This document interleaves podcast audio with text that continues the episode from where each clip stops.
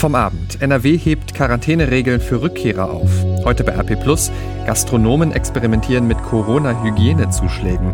Und das kommt auf uns zu, die Bundesliga geht wieder los. Heute ist Freitag, der 15. Mai 2020. Der Rheinische Post Aufwacher. Der Nachrichtenpodcast am Morgen. Guten Morgen, ich bin Henning Bulka und von mir erfahrt ihr jetzt alles, was ihr heute Morgen wissen müsst in dieser neuen frischen Aufwacherfolge. Und das wohl die wichtigste Nachricht seit Mitternacht ist die Einreise aus den europäischen Nachbarstaaten nach NRW wieder einfacher geworden. In der Corona-Krise gab es ja Quarantänevorschriften für Rückkehrer, mit denen diese sich für zwei Wochen in Quarantäne begeben mussten. Die sind nun aufgehoben, diese Regeln, und zwar für Rückkehrer und Einreisende aus den EU-Ländern, außerdem aus Island, Norwegen, Liechtenstein, der Schweiz und Großbritannien. Hier bei uns gilt das seit Mitternacht. Die anderen Länder wollen in den nächsten Tagen ebenfalls diese Regelung umsetzen. Das teilte die NRW-Landesregierung mit nach Beratungen von Bund und Ländern. Tanja Wagner berichtet für die Deutsche Presseagentur kurz DPA. Tanja, was heißt denn das jetzt genau? Schlicht und einfach, dass Reisen wirklich einfacher wird oder eben überhaupt wieder möglich. Denn zwei Wochen in Quarantäne, wenn man aus Österreich oder den Niederlanden zurückkommt wie bisher, allein damit ist der Urlaub ja quasi schon vorbei. Ein Ferienhausbesitzer hatte dagegen geklagt. Er fand es nicht okay, dass Menschen, die aus dem Ausland kommen, pauschal als Ansteckungsverdächtige eingestuft werden. Und das Oberverwaltungsgericht Niedersachsen sah das genauso. Entscheiden können allerdings jeweils die einzelnen Länder. Kann ich mich als Urlauber denn jetzt darauf verlassen, dass diese Quarantäneregel nicht mehr greift? Naja, bedingt würde ich sagen. Die Länder wollen wohl nicht nur das eigene Infektionsgeschehen zu Hause beobachten, sondern auch, wie es im Ausland läuft. Wenn das Robert Koch Institut sagt, ja, diese Staaten sind sicher, dann ist Quarantäne nicht mehr nötig. Nimmt die Pandemie in anderen EU-Ländern und Schengen-Staaten dagegen wieder Fahrt auf und die Fallzahlen steigen wieder deutlich, dann könnte es durchaus sein, dass doch wieder Schutzmaßnahmen beschlossen werden. Also Reisen an sich wird einfacher, fragt sich nur noch wohin. Bis Mitte Juni, den 14. Juni genauer gesagt, also es ist noch einen Monat hin, gilt ja noch eine Reisewarnung. Bundesaußenminister Maas ist schon dran. Montag gibt's eine Videokonferenz mit den Lieblingsurlaubsländern der Deutschen. Spanien, Italien, Österreich, Griechenland, Kroatien, Portugal, Malta, Slowenien, Bulgarien und Zypern sind eingeladen. Und da will Maas ein gemeinsames Vorgehen abstimmen. Und zwar schrittweise, damit es eben nicht einen Rückschlag im Kampf gegen das Coronavirus gibt. Weil die Pandemie in jedem Land ein bisschen anders läuft, müssen halt auch nicht unbedingt alle den gleichen Takt vorlegen, sagt Maas. Aber ein Wettlauf muss eben auch nicht sein. Danke, Tanja Wagner, für diese Infos. Viele Eltern können in der Corona-Krise wegen geschlossener Kitas oder Schulen ja nicht oder nicht normal arbeiten. Die Lohnfortzahlung für sie wird nun aber wohl doch nicht verlängert. Angesichts der verstärkt öffnenden Schulen und Kindergärten wird es nach heutigem Stand keine Verlängerung der Regelung geben. Das sagte eine Sprecherin des Bundesarbeitsministeriums der neuen Osnabrücker Zeitung. Eltern hatten seit dem 30. März ja für sechs Wochen Anspruch, vom Staat einen Teil des entgangenen Nettoeinkommens zu erhalten, und zwar 67 Prozent bis zu einer Grenze von 2016 Euro im Monat. Das heißt, teils wären für einige Eltern jetzt die Zahlungen erschöpft. Bundesfamilienministerin Franziska Giffey hatte noch im April in Aussicht gestellt, die Lohnausfallzahlungen zu verlängern. Gute Nachrichten gibt es dagegen beim Thema Impfstoff. Nach Kritik rudert der französische Pharmakonzern Sanofi zurück. Das Unternehmen hatte ja angekündigt, mit einem möglichen Corona-Impfstoff zuerst die USA beliefern zu wollen. Die hätten quasi ein Vorrecht, weil die US-Regierung das finanzielle Risiko mittrage. Nun heißt es aber, Sanofi werde sicherstellen, dass ein solches Mittel in allen Regionen der Welt zur gleichen Zeit verfügbar sei. Das sagte Verwaltungsratschef Serge Weinberg gestern dem Sender France 2. Damit zu dem, was ihr heute bei RP Plus lest. Und da beschäftigt uns heute ein Thema, das die Gemüter erhitzt. Viele Gastronomen in NRW experimentieren mit einem Obolus oder erhöhen die Preise, um die Mehrkosten in der Corona-Krise zu kompensieren. Ein Beispiel ist das Café Bretagne in Düsseldorf. Dort experimentiert man mit einem Hygienezuschlag von 4,50 Euro pro Gast oder Gästepärchen. Zwei Wochen wird das dort getestet. Ebenfalls etwas mehr zahlen aktuell Gäste des Bistro Zicke, ebenfalls in Düsseldorf. Symbolisch gibt es dort einen Zuschlag von einem Euro pro Gast Gast und Tag. Die Begründung für diese Aufschläge der Mehraufwand. Und der ist nicht ganz unerheblich. Registrieren der Gäste, ständiges Desinfizieren der Tische, Masken fürs Personal und Einwegspeisekarten. In Düsseldorf gab es bisher wenige Beschwerden der Gäste, anders in Aachen. Dort hatte die Bäckerei Nobis ein Tischgeld von zwei Euro sowie 50 Cent pro Gast getestet und einen Shitstorm in den sozialen Medien geerntet. Jetzt ist sie dann zurückgerudert. Die Frage ist aber auch, helfen diese Zuschläge überhaupt wirklich? Nein, sagt zumindest Kerstin Rapp-Schwan von den Schwan-Restaurants in Düsseldorf. Sie will die Kunden nicht verunsichern mit so einem Tischgeld und fordert stattdessen einen staatlichen Rettungsschirm für die Gastronomie. Danke an alle von euch, die uns schon mit RP Plus unterstützen. Wenn ihr auch mit dabei sein wollt, gibt es ein besonderes Angebot für euch als Aufwacherhörerinnen und Hörer auf rp-online.de slash Aufwacher-Angebot. Und ein Teil davon sind unsere Audioartikel, wo wir euch jeden Tag die besten Geschichten vorlesen, exklusiv für unsere RP Plus Kunden. Heute hat das Aufwacherkollege Sebastian Stachorra gemacht. Und Sebastian, du empfiehlst den Text eine sehr spezielle Truppe. Warum sollte man den unbedingt lesen bzw. hören? Man hört ja immer wieder von Fällen von Rechtsextremismus in der Bundeswehr. Besonders eine Gruppe fällt da besonders auf, das ist nämlich die KSK, das Kommando Spezialkräfte. Und Gregor Mainz erklärt in diesem Artikel erstmal, was denn das KSK überhaupt ist und wie diese Gruppe arbeitet. Die hat nämlich ganz besondere Befugnisse und arbeitet eben vor allem im Geheimen. Und darüber hinaus gibt es noch historische Gründe, warum gerade diese Gruppe immer wieder Probleme mit Rechtsextremismus hat. Und mir hat es geholfen, dieses Problem Rechtsextreme und die Bundeswehr ein bisschen besser zu verstehen und einordnen zu können. Und deswegen würde ich sagen, wenn man nur einen Artikel lesen oder hören kann, dann sollte es dieser sein. Danke, Sebastian Stachorra schauen wir damit jetzt auf das, was heute noch wichtig wird.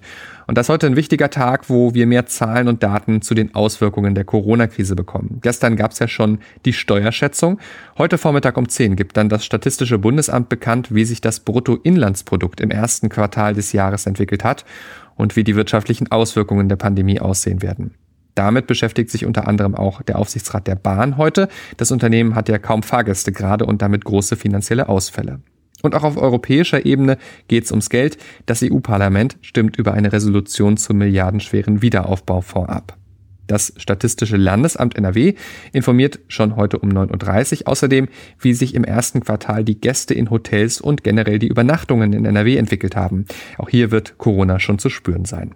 Der Kommunalausschuss im Landtag beschäftigt sich dann heute um 10 mit dem Thema lokale Rettungsschirme, um die Folgen der Pandemie einzudämmen. Heute Mittag gibt es dann eine Pressekonferenz von NRW-Schulministerin Yvonne Gebauer. Sie will berichten, wie die Wiederaufnahme des Schulbetriebs läuft im Land. Die Grundrente sorgt ja schon seit Monaten für Streit in der Großen Koalition in Berlin. Aus der Union gab es zuletzt Forderungen, das Vorhaben wegen der hohen Kosten, auch wegen der Corona-Krise, zu verschieben oder auf Eis zu legen. Die SPD besteht aber darauf, dass die Grundrente wie vereinbart zum 1. Januar 2021 startet. Heute sollen die Beratungen des Gesetzes im Bundestag beginnen. Wann es verabschiedet wird, ist aber noch unklar. Autokinos sind ja das große Ding momentan, weiß auch Heino. Der Schlagersänger tritt deshalb heute Abend in einem auf. Um 20.45 Uhr gibt er ein Autokonzert in Bonn. Wir schauen jetzt noch etwas voraus, und zwar aufs Wochenende, denn dann ist es soweit, die Bundesliga beginnt wieder. Allerdings ohne Jubel, ohne Fanchöre und ohne Pfiffe. Es werden Geisterspiele sein ohne Zuschauer wegen Corona. Dass diese Geisterspiele überhaupt stattfinden, ist umstritten. Jeder zweite Deutsche ist laut aktuellem ARD Deutschland Trend gegen die Wiederaufnahme des Ligabetriebs. Aber so oder so, nicht nur für die Fans wird es eine besondere Situation, nicht ins Stadion zu können dieses Wochenende. Es wird auch eine besondere Situation für die Spieler, sagt Fabian Pels, Sportpsychologe an der Deutschen Sporthochschule Köln. Die Kollegen der DPA haben ihn gefragt, was passiert denn, wenn die Fans fehlen? Werden die Spieler besser oder schlechter spielen? Man kann das nicht pauschalisieren. Es wird Spieler geben, die damit besser umgehen können, äh, zum Beispiel, weil sie die Situation generell als Herausforderung betrachten, also etwas Positives dieser Situation abgewinnen können. Vielleicht gibt es auch Spieler, die generell schneller in den Wettkampfmodus kommen als andere. Auf der anderen Seite wird es dann aber auch Spieler geben, die die Situation generell bedrohlich finden, weil es sich ungewohnt für sie anfühlt und sie verunsichert sind. Mal so gefragt, welche Clubs sind eigentlich besonders auf die Unterstützung durch die Fans angewiesen? Unabhängig davon, ob es jetzt tatsächlich einen Heimvorteil gibt oder nicht, sehe ich schon Underdogs generell in einem Nachteil. Underdogs haben ja häufig leidenschaftliche Fans und die können eine Hexenkessel-Atmosphäre erzeugen. Das kann dann Druck beim Gegner erzeugen und ja, führt zu einem immensen Gefühl von sozialer Unterstützung bei der eigenen Mannschaft. Und beides ist momentan ja nicht möglich. Es ist ja viel gewitzelt worden über so Maßnahmen wie Pappaufsteller mit Fangesichtern drauf oder auch eingespielte Fanchöre. Können die denn Fans im Stadion ersetzen? Nein, Pappaufsteller oder eingespielte Fanchöre können die Fans im Stadion nicht ersetzen, aber sie können zumindest das Gefühl erzeugen, zu Hause zu sein, also ein Heimspiel zu haben. Denn die vergegenwärtigen ja letztlich noch einmal, dass dieser Verein eine bestimmte soziale Identität hat. Also, dass es etwas gibt, was diesen Verein ausmacht, was ihn besonders macht. Und die Spieler wissen dann, für wen sie spielen und sie haben vielleicht auch das Gefühl, dass die gesamte Unterstützung des Gesamtvereins im Rücken ist. Sagt Sportpsychologe Fabian Pels. Die wichtigen Termine für die Vereine hier in der Region sind Samstag 15.30 Uhr, dann empfängt Fortuna Düsseldorf den SC Paderborn und Samstag 18.30 Uhr, dann ist Borussia Mönchengladbach in Frankfurt zu Gast. Sonntagnachmittag spielt dann Köln zu Hause gegen Mainz und Montagabend ist Leverkusen in Bremen zu Gast. Alle Entwicklungen, Live-Berichte und Hintergründe zu diesem besonderen Bundesliga-Wochenende lest ihr auf RP Online. Und dann wäre am Wochenende ja eigentlich auch Zeit gewesen für die größte Musikshow der Welt, den Eurovision Song Contest. In Rotterdam hätte das Finale des ESC morgen, also am Samstag, stattfinden sollen.